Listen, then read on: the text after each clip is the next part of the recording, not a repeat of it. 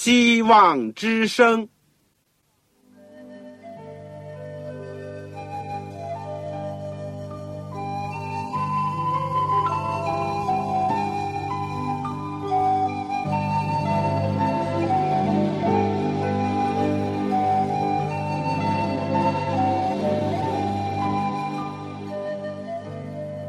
各位听众朋友，各位弟兄姐妹，欢迎您收听信徒培训这个节目。教会的兴旺，不单表现为人数众多，更要求教友的素质好。为了使教会真正达到人丁兴旺，又灵性健壮，希望之声特别为广大的信徒制作了信徒培训这个节目，满足主内同工同道的需要。信徒培训由黄牧师主讲，将有多种课程推出，欢迎弟兄姐妹们踊跃参加。下面我们就把节目时间交给黄牧师。各位亲爱的弟兄姐妹，各位听众朋友，你们好，我是旺朝。虽然离开你们一段时间，我常常还在祷告当中纪念你们。今天能够再次有机会在空中和你们相会，为你们服务，以及一起分享神的话语，心中充满了快乐和感恩。在我完成了博士学位以后呢，我用了一年半左右的时间，准备了一套信徒培训的教材，一共包括九门课程，内中呢有基督的生平与教训、圣经要导与神学。末世论、预言之灵、健康信息、讲道法、护教学、教牧学和教会增长。今天的课呢，我们是在基督的生平和教训当中的第十课，讲到耶稣分饼与征服海洋。我们知道，耶稣是我们的救主。也是我们完全的榜样，他更加是我们的荣耀的盼望。我们感谢他，我们能够不断的学习他的生平和事迹。在我们开始讲课之前，我们做一个简短的祷告。亲爱的天父，我们的主耶稣基督，我们实在是感谢你，你来绕过我们这世界。你与我们同在，而且当我们人有缺乏、有需要的时候，你就顾念我们，你就补助我们，你更加看到我们心灵的空虚，你实在愿意进到我们里面，做我们的主，做我们的王，使我们的生命得以丰富。我们在世界上有的时候也遇到惊涛骇浪，或者是各种的危险。你主总是搭救我们，而且从这些事情当中增添我们的信心。我们感谢你把我们带回到两千年前，在你的身边听你的话，见到你的形象。求主教导我们，也求主赐给所有在收音机旁边我们亲爱的弟兄姐妹和各位朋友。愿我们一起蒙福，天父听我们的祷告。是奉主耶稣基督的圣名，阿门。今天的经文呢，是在马太福音第十四章十三节到三十三节，马可福音第四章三十一到四十一节。这题目是耶稣分饼与镇海。我们知道，在电视新闻当中，或是在基督福临安息日会。发展和救济组织的刊物里面，我们看到一群一群骨瘦如柴的索马利的孩童，和揣着婴孩的母亲争先恐后的从国际救援组织人员的手中接受食物的时候，既感动又伤痛。世界上还有多少人在饥寒交迫当中？多少人？在营养不良和食物的短缺当中死去。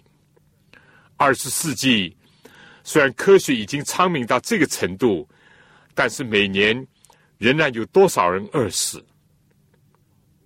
另外，又从报纸和广播当中听到一个一个自然灾害为人带来的损害。九二年，美国佛罗里达州的安德鲁风暴所造成的影响，一年以后还没有完全的恢复，多少人丧失家园，水灾、旱灾、地震，每一年有增无减。规模也似乎越来越大。这个九五年度的日本神户的大地震，就死了七千人以上，伤亡的不知其数。所有这些，令人在每一次的刮风下雨的时候，有的时候都心有余悸。人定胜天这句口号呢，如果是指着如何在灾难面前。或者是灾难过后，能够万众一心的加以防范，或者是克服自然灾害引发的可怕的后果，那么“人定胜天”这句话是可取的。但如果以此作为人类是能够这样的凌驾在上帝、在大自然之上，那就可笑不自量了。其实呢，至少从一方面看。人在大自然面前是很渺小的，在大自然的作为前，人应当谦逊才好。我们在耶稣生平的工作当中，已经知道了他怎么样传福音，如何的医治病人，也如何的赶鬼和赦免人的罪。我们今天看看耶稣如何超乎我们现在所了解、掌握的自然规律。以五个饼、两条鱼，使几千人吃饱，他又怎么样？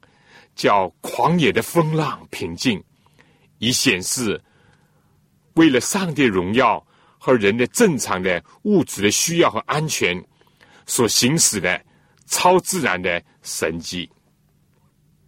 我们都知道，民以食为天，粮食问题呢，历来都是一个重大的问题。饥民的呼声呢？曾经顶落了多少顶王冠，而征服大自然也是许多国家时髦的一个口号和目标。我们看看在这两方面，古老的圣经留给二十世纪的人们有哪一些教训和应许？首先，我们来看看耶稣分饼，在耶稣所行的。三十几个神迹当中，就是圣经所记载的，只有这个分饼的神迹呢，被分别记载在四个福音书当中。另外一次分饼给四千人吃，只有马太和马可记载，而约翰呢，一反往常的，连其他的福音书记载过的，他也再加以记述。另外。约翰福音当中一共记了八个神迹，但第一个以水变酒，而第八个呢是分饼的神迹。虽然各具有很深的属灵的意思，但也都和人的饮食有关。一卷最突出耶稣神性的书卷，却和信徒们以及。人群的最基本的物质需要有关，也足以启示我们的主道成肉身的耶稣，真不像一般的希腊宗教的神明和世界上人的痛痒不关联。他们是高高在上，但耶稣呢，却是深深的关切人的日用的饮食。他也叫我们天天为此祈求、仰望和。依赖上帝。我们先讲讲当时的背景呢，是施洗约翰的门徒将他们夫子被杀的噩耗告诉了耶稣。正当耶稣派出去传道的使徒们也回来了，耶稣呢就渡过加利利海，也就是提比利亚海，到靠近波塞大的旷野去。马可福音告诉我们，使徒们向主做了工作的汇报。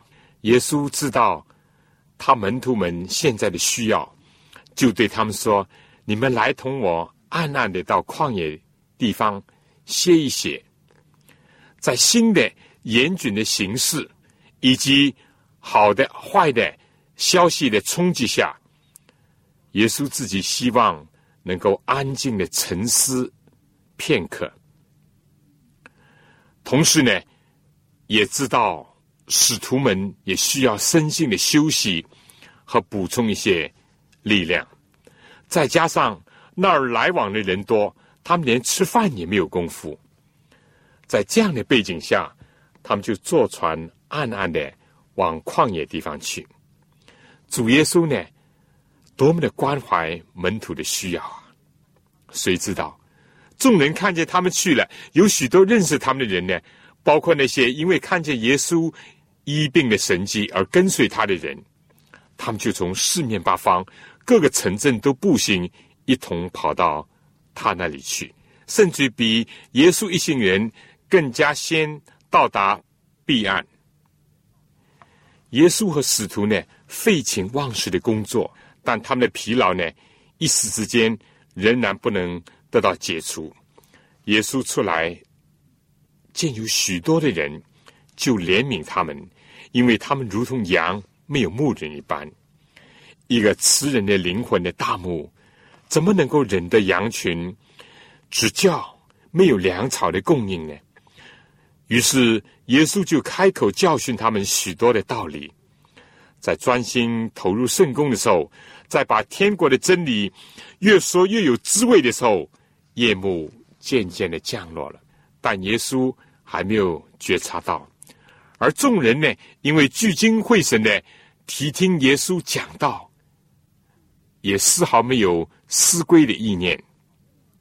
门徒呢，就进前来，像今天有的时候，主席对这些演讲人递上一张纸条那样，对耶稣提醒说：“这是野地。”有许多不便和不安全的地方，尤其是天已经晚了，怎么办呢？他们提议，不如叫众人散开，他们好往四面的乡村里去，自己买些什么吃了，然后呢，赶路回家，或者是投宿在附近的村落。谁知道耶稣回答说：“你们给他们吃吧。”门徒看到人头挤挤。心里一算，就反问耶稣说：“我们可以去买二十两银子的饼给他们吃吗？”可能在犹大的钱囊，就是在他们一行人的富库当中，一共只有二十两银子，就是大约两百个人一天的工资。意思，耶稣你批准吗？你要我们就照办。耶稣又说：“你们有多少饼，可以去看看。”约翰告诉我们呢，这里有一个孩童带着五个大麦饼、两条鱼，只是分给这许多人，还算什么呢？用二十两银子去买饼，一个人也只够吃一点；五个饼、两条鱼就甭提了。但耶稣呢，好像是没有听见他们说，叫他们呢吩咐众人一排一排的坐在草地上，任季节呢。逾越接近了，也就是有青草的时候，而那些本来想站起来以为散会的人呢，又被通知坐下。众人结果就一排一排的坐下，有五十人一排的，有一百个人一排的。可见这个无形的会场的宽广，何况人数还没有真正的统计呢？如果从人的考虑，或者从人的智谋来讲呢，或者是从自己的方便出发呢，就会让这些人就说满脑真理，但是空作杜甫而离去。但如果从爱心关怀来出发，这个安排呢，就是仰望神，而不是靠钱财，让众人的身心呢都得到满足，然后再回家。什么好事发生呢？在牧师当中，只见耶稣接过门徒递给他的五个大麦的粗饼和两条加利利盛产的鱼，耶稣望着天，祝福，掰开饼，递回给门徒，再传给众人，也同样的把两条鱼分给众人，他们都吃，而且吃饱了。耶稣以后。叫门徒把掉在地上的零碎收拾起来，免得糟蹋了、浪费了。结果门徒就把碎饼和碎鱼收拾起来，装满了十二篮子。而那天领受简单但是有足够营养的一个晚餐的，单单是男丁呢，就有五千。我们说这是一个神机，在人可能不行。但在上帝没有难成的事情，在他凡事都能。起初他创造天地，也是凭借着他的大能和权柄，说有就有，命立就立。再说呢，我们中国人讲“春种一粒粟，秋收万颗子”，是神迹吗？还是自然呢？两者都可以说。生命就是这么的奥秘。和神奇。我们知道，在近代的实验室，在特殊的培养液以及化学的催生剂和光照作用下，一粒种子能够顷刻的发芽、长穗、结实。不懂这些科学人，也可以说这是一个神迹。而世界上千百万种生物、非生物。都是由一百多种元素形成的，这是神机还是自然呢？如果说有规律，就非单纯由自然而成的了。树木可以变成吃用的面包，牛吃下去的草变成牛肉，都很奇妙。近代的原子学告诉我们，原子里大部分都是空的。有人说。如果把喜马拉雅山的原子加以挤压，那么整座山脉可以放在我们的口袋当中。物质领域当中有更多更新发现的一些规律和现象，都不是我们能够完全明白的，也像奇迹一般的告诉我们，耶稣是依靠全能的天赋行出这个神迹，正如以前。与天赋同工，造成这个大千的世界那样，在这个神迹当中，我们看到了耶稣关怀人，非但是关怀人的灵性，而且关怀人的身体的需要。他忘了自己的疲劳、饥饿，看见许多人如同羊没有牧人，就怜悯他们，就用很长的时间给他们讲了许多的道。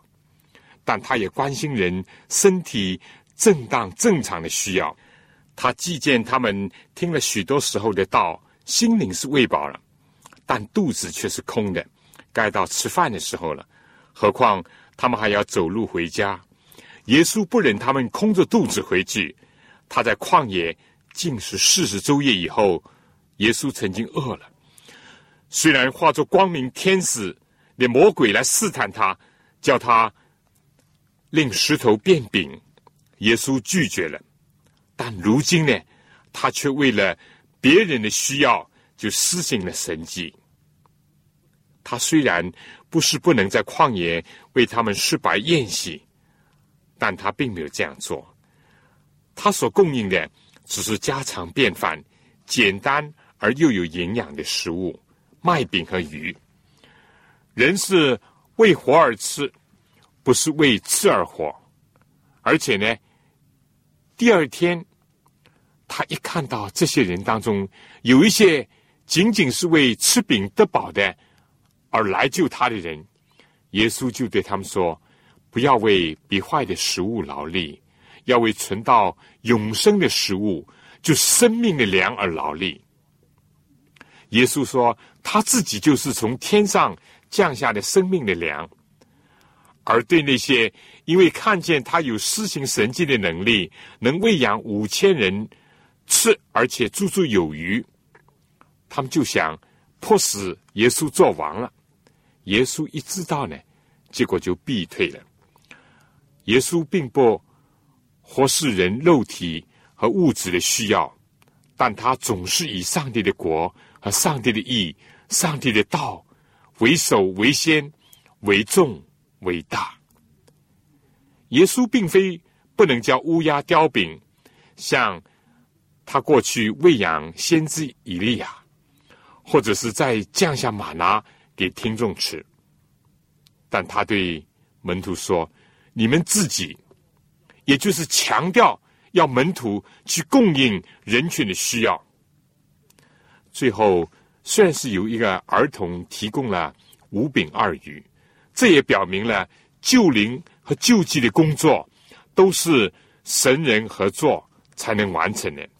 没有主的祝福，五个饼仍然是五个饼，两条鱼仍旧是两条鱼。但主就是要问。你们有多少饼，就是要借着人的奉献来成就他的美意。而且，这个神迹的过程呢，也教导我们将自己所有的奉献给神，再从他的手中接过去，传给别人，分赠别人。只有显明了神人同工的另外一面。在这个含义上，人奉献的虽小，虽然不够多、不够好，但主接纳了。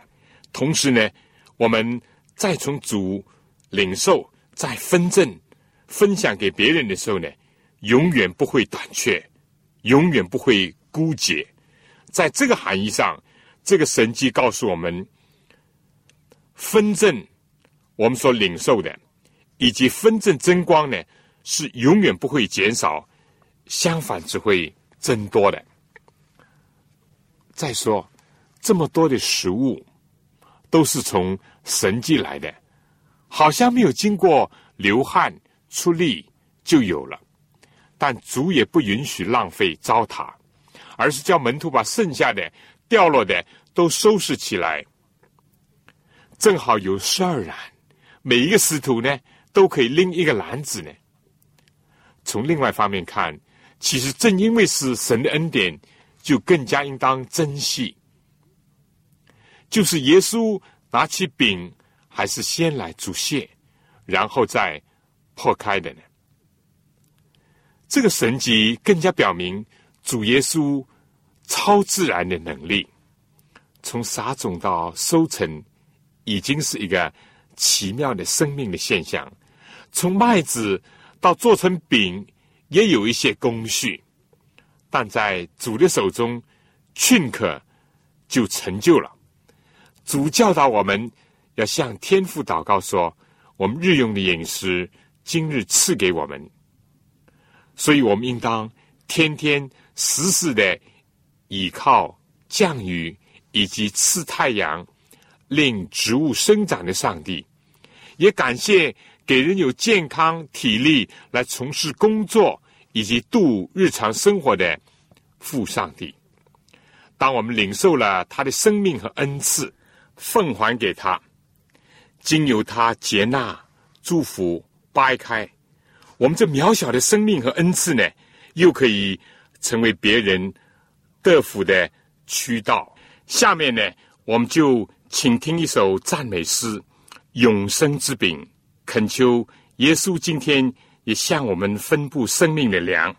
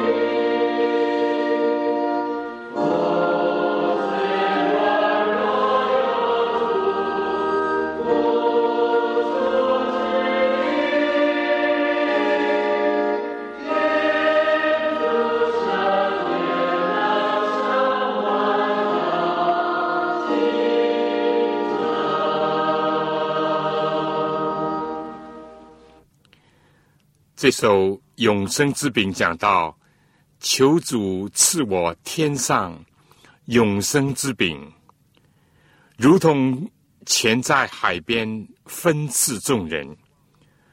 主啊，我在圣经切心的找寻，赖主永生宝训，养我性灵。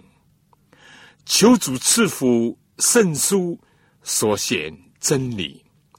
如同从前分饼在加利利，使我捆绑解除，锁链脱身，凡事全赖我主永恒命令。主的宝训是我灵性生命，我要一生顺从主的命令。我虽软弱，有主扶助指引。听主圣言，能胜万样竞争。我们今天更加需要的是主给我们生命的粮，同时我们要天天仰赖主给我们勤劳、给我们健康、给我们日用的饮食。下面呢，我们第二段就再讲讲耶稣怎么样。仔细风浪，以及平静了风暴的海面，在分饼给五千个人吃饱以后呢，耶稣就催门徒快点上船。为什么呢？因为众人看见耶稣有行神迹的能力，就要强迫耶稣做王。而这时候呢？门徒的心也有所动，所以耶稣就叫门徒赶快上船。是耶稣叫门徒在工作或者出差回来以后，暗暗的到旷野去歇一歇的。耶稣先满足了大众生性的需要，他就想到了门徒的需要。他们辛苦了一天，应该休息了。他就叫他们先渡到那边去，等他来叫散了众人。他总是最后才想到自己的需要。众人散了以后呢，船也没有了。而门徒是否想到他们主的需要呢？其实耶稣叫散众人以后，他有更重要的事情要做。圣经里面讲。散了众人以后，他就独自上山祷告。到了晚上，只有他一人在那里。似乎这个圣经就告诉人，耶稣看重灵性的深呼吸，比身体的休息更多。山上夜间独自一人祷告，何等的肃穆，何等的宁静。但。山下海上呢，却是完全另外一种光景。那是船在海中，因风不顺，被浪摇撼；渔人和孤舟在与风浪大海搏斗。马太福音十四章二十五节讲：夜里四更天，耶稣在海面上走，往门徒那里去。罗马人呢，不像犹太人，把夜里呢分作三更，而是分作四更天，就是说快黎明了。但黎明之前呢，的黑暗是最深重的。按照马可福音第六章四十八节所记呢，耶稣似乎要试验他们。耶稣确实因为看见他们的光景，就向他们走去。但他好像是要穿过他们，意思要走过他们去。正如古时向亚伯拉罕显现的时候，也好像以后在往以马乌斯去向门徒显现前一样。人是否留住主，这是一个重大的问题。这表明人是否真正的需要主。刚才耶稣叫门徒先走，他们有否想到主呢？除了看人是否需要主，还要看在什么境况下需要主。光在危险的时候呢，或者也单单是在平安顺利的时候，才感觉到需要主呢？圣经讲，当时门徒看见他在海面上走，就惊慌了，说是个鬼怪，便害怕，喊叫起来。当时门徒的信心呢，很迟钝，很小，像今天。许多人那样，他不能理解有什么可能人会在水面上走啊？这不符合科学。几乎他们不懂科学，渔夫的经验也足以告诉他们没有这回事。如果不是人所能做的，就可能是鬼怪了。他们宁愿想到。相信鬼怪能够行这件事情，但就不想到，也不相信耶稣成为肉身的道有能力这样行。今天呢，不少人以为自己所了解的、现在所知道的科学，如果不能解释某些事物呢，就不信。如果真要信什么吗？您可以相信邪灵，信鬼怪。但这样不信并不能解决问题。在水面上呢，仍然有一位在行走，而信鬼、信邪的结果呢，只能是惊慌、害怕和喊叫。而且根据马可的记载呢，他们非但对耶稣在水面上走不可思议，还因为他们不明白那分饼的事情，心里还是欲挽。还是刚硬，二十两的银子的饼尚且不够，怎么五饼二鱼就能够吃饱五千个人呢？虽然他们经手了一切，而且手中最后每个人还拎了一篮子碎的饼和碎的鱼，但是他们还是没有根本的明白，圣经并没有隐瞒他们的问题。他们的欲望不灵，或者他们的不幸，结果怀疑就产生更大的不幸和更大的怀疑。另外呢，他们对耶稣拒绝做王的事情呢，也不理解，甚至于感到不满。这就是当时他们的心灵的状态。但是仁慈的主呢，在这样的时候就连忙对他们说。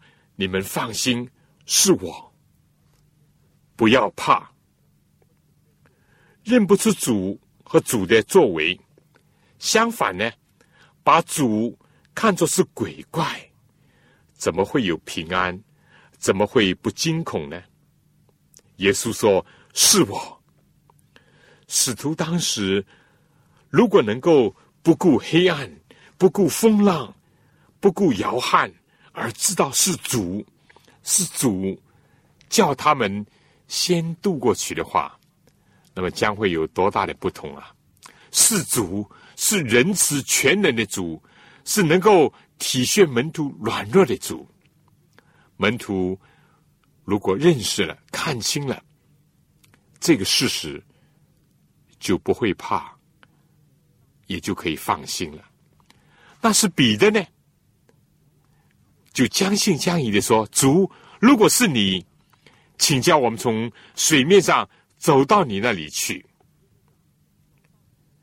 体验主是适宜的一个方法。”彼得对主耶稣的信心大，就大到如果是主，非但主你能够走在水面上，我因为你的允许也可以。同样的走在水面上，但如果那个黑影不是主，那么马上就会暴露出来了。彼得虽然分不清这个黑影究竟是谁，但是他对主的能力呢，并没有怀疑。当主的声音从风浪当中传来：“你来吧！”这亲切的声音，加上你们放心，是我，不要怕。”彼得，我们知道，大半生都是打鱼的，以及和风浪搏斗的一个人。这时候呢，依靠的是主的应许，不是尝试，也不是经验，因为凭尝试、凭经验，在海面上走都是不可能的事情。没有，彼得就是凭着对主的应许，以及对他呼召的一个信心，彼得呢就从船上下去了，在水面上走，要到耶稣那里去。当时呢，既有风，也有浪，又是天最黑的时候，船呢也仍旧在摇撼。但彼得一时之间，因为提听耶稣的声音，定睛注目着他，所有这些都不能影响他。他真的也走在水面上了。但是，一当他的眼目不注视耶稣，而环顾四周的时候，圣经怎么样讲呢？圣经说：“只因见风甚大。”其实那天晚上风本来就很大，门徒费了许多的时间和精力摇橹，但是只有行驶了十多里路。所以问题是彼得。注意的重心呢变了，而不是风的问题。结果呢，他就害怕了，或者也可能彼得是因为回头看看同伴们呢，仍然在摇三板，而且摇的很辛苦，而自己呢，在水上走呢，却非常的得意。这样，肉眼心眼也同样的离开了耶稣，除了害怕。结果，圣经讲他将要沉下去。刚刚呢，还在水面上走，鳞甲在风浪之上，现在顷刻之间就下沉，淹没在滚滚的波涛当中。可信彼得肩膀里喊着说：“主啊，救我！”彼得再一次知道自己仰赖的是主耶稣。否则呢，自己就有灭顶之灾。我们说灵机抱佛脚，虽然不值得提倡，但在劫难当中呼求主，主还是乐意垂听那些平时常常仰望他的人，真诚的祈求，必定得蒙垂听。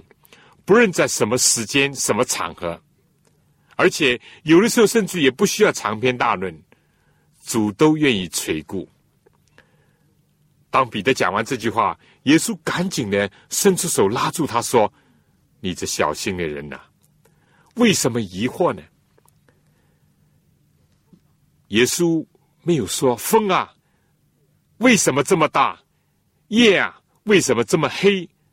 而是说彼得，你的信心。为什么这么小？结果他们就上了船，风就止住了，门徒们惊喜交集。这时候呢，船立时就到了他们所要去的地方。约翰就是这么说的，在船上的人都拜他，说：“你真是上帝的儿子了。”下面我们请听一首。赞美诗，求主引导，正像过去他引导门徒那样，求耶稣在我们人生的海洋上也引导我们。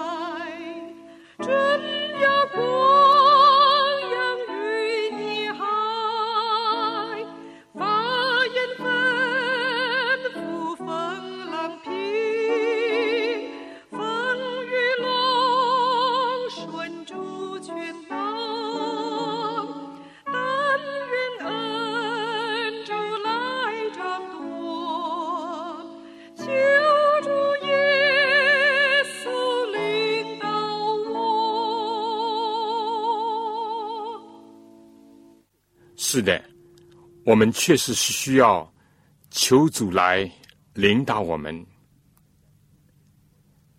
正像这赞美诗所讲的：“历尽艰辛近海边，狂浪冲击声震天。那是求主加我力，靠主胸怀得安息。听主慈声告诉我，不要怕，是我掌舵。我们人生的小舟。”在一个汪洋大海当中行走。有人说人生是苦海，那么我们更加需要有一位来替我们导航，那就是我们的主耶稣基督。如果我们求他，他必定会像过去引导门徒那样引导我们。现在我们讲讲，在这个神迹当中呢。让人看到耶稣超自然的能力，非但风和浪都听尊主的命令，主行走在水面上。我们知道，并非是现今的科学所能解释的。杂技演员在灯泡上走路，或者有的练这个轻功的人能够翻墙过屋，耶稣都不是。但他是，而且真是上帝的儿子，创造大自然的主，当然超越大自然本身了。是立自然规律的，当然超越自然律的本身。科学只是探索、发现和利用已经存在的自然规律，也就是说，最多知其然，往往是。不知其所以然的，今天的时代呢，有两个危险。一个呢是自以为现在是科学世纪，并以科学为万能；另外呢，就是以为自然就是自然而有，以此呢就排除了上帝的存在。其实都不是这样。所谓科学呢。是依据人对自然的观察和认识，经常会出现浊世今非的现象，而且呢，任何真正的科学家都很谦虚，意识到我们不了解的事物远远的比我们了解的还多得多。再说呢，自然的本身并非神，反倒它是上帝。存在的一个明证，耶稣这次神迹呢，表明他是天地的主，凌驾在一切自然和人为的风波之上，而且在凡是有信心、相信他应许人身上，也有神迹来产生。另外呢，我们这位创造主，并非与人远离，高高在上。不管人间事物，他仍然掌管一切。特别在世界上做人的救主，人在心灵的风暴骤起的时候，或者遇有灾害的时候，他的儿女都可以求告他、仰望他。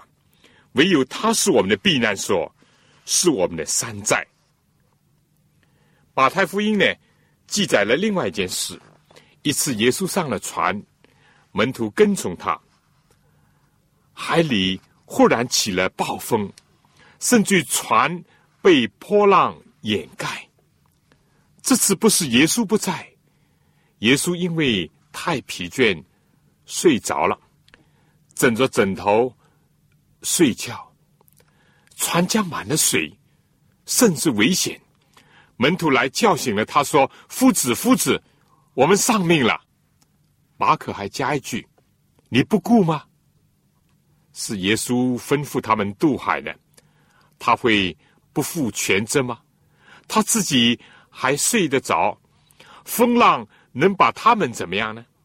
但门徒这时候呢，如果看到耶稣仍然安然的睡在他们的身边，任风雨与他们同舟。他们如果记得这次是耶稣吩咐他们开船的话，他们的心就不至于这么的恐惧战惊了。同样的，他们看到的只是泼进了船舱的水，听到的是呼啸的风声、海浪声，这样呢，非但忧虑，而且是埋怨、责怪耶稣。他们认为耶稣，你还睡得着？我们要死了。你还不顾我们吗？凡不以耶稣为中心，只是眼顾四周环境中的风浪，而又以自我为中心的生活，都是在风雨飘摇中不会有平安，而且要怨天尤人的。那位利用渡海而稍事休息的主耶稣，就算整一会儿头，也被叫醒。并且听到责怪的语气，但耶稣醒了，却不是先责问他们，而是侧着风向海说：“住了吧，静了吧。”风就止住，大大的平静了。然后呢，耶稣对他们说：“为什么胆怯？你们还没有信心吗？”他们就大大惧怕。彼此说：“这到底是谁？连风和海也都听从了他。在自然的威力面前，在不测的风云当中，消极的说，是暴露出我们人的软弱、胆怯、怨天尤人；积极的讲呢，是要操练我们的信心、盼望和爱心。”也教导我们投靠上帝，仰赖他的拯救，以及彰显上帝的神能和荣耀。但人忘记创造主，否定上帝的时候，当人将一切投在世俗的事物的时候，上帝有的时候要教导世人一些功课，尤其是在这末世，当基督教界当中不少人。也竟对上帝的大能和他慈爱的创造抱着一些模糊的观念，而在不信上帝人进化论者四处出现的时候，上帝借着地上一般儿女扬声传主的福音信息和末世的警告。启示录十四章第七节说：“应当敬畏上帝，将荣耀归给他。”因他施行审判的时候已经到了，应当敬拜那创造天地海和众水泉源的。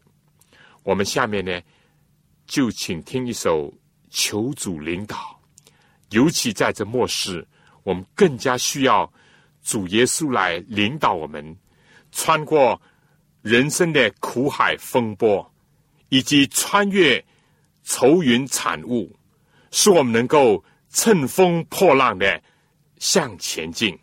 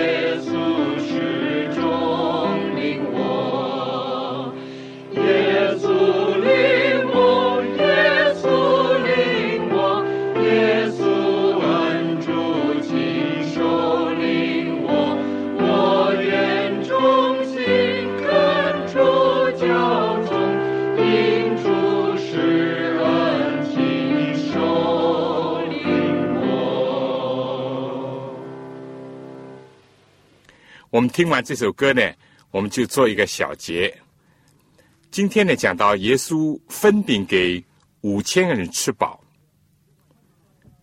另外有一次呢是给四千人吃饱，以及又讲到耶稣自己旅海，走在海面上，和测试这个风浪的一个神迹，清楚的显示了主耶稣的神能。以及他对人的关怀和爱护，为了施行拯救以及供应人的需要，他可以调动一切的能力，凌驾在一般的自然规律之上，为人类带来生命的粮和日用所需的饮食，并救护人得以脱离危险。这样一位大能的创造者，自然界的主宰。却又是一位与人同在、同行共语、关怀人身心需要、无微不至的那一位。人没有开口，他知道人的需要；人在危难当中，他立刻予以救援。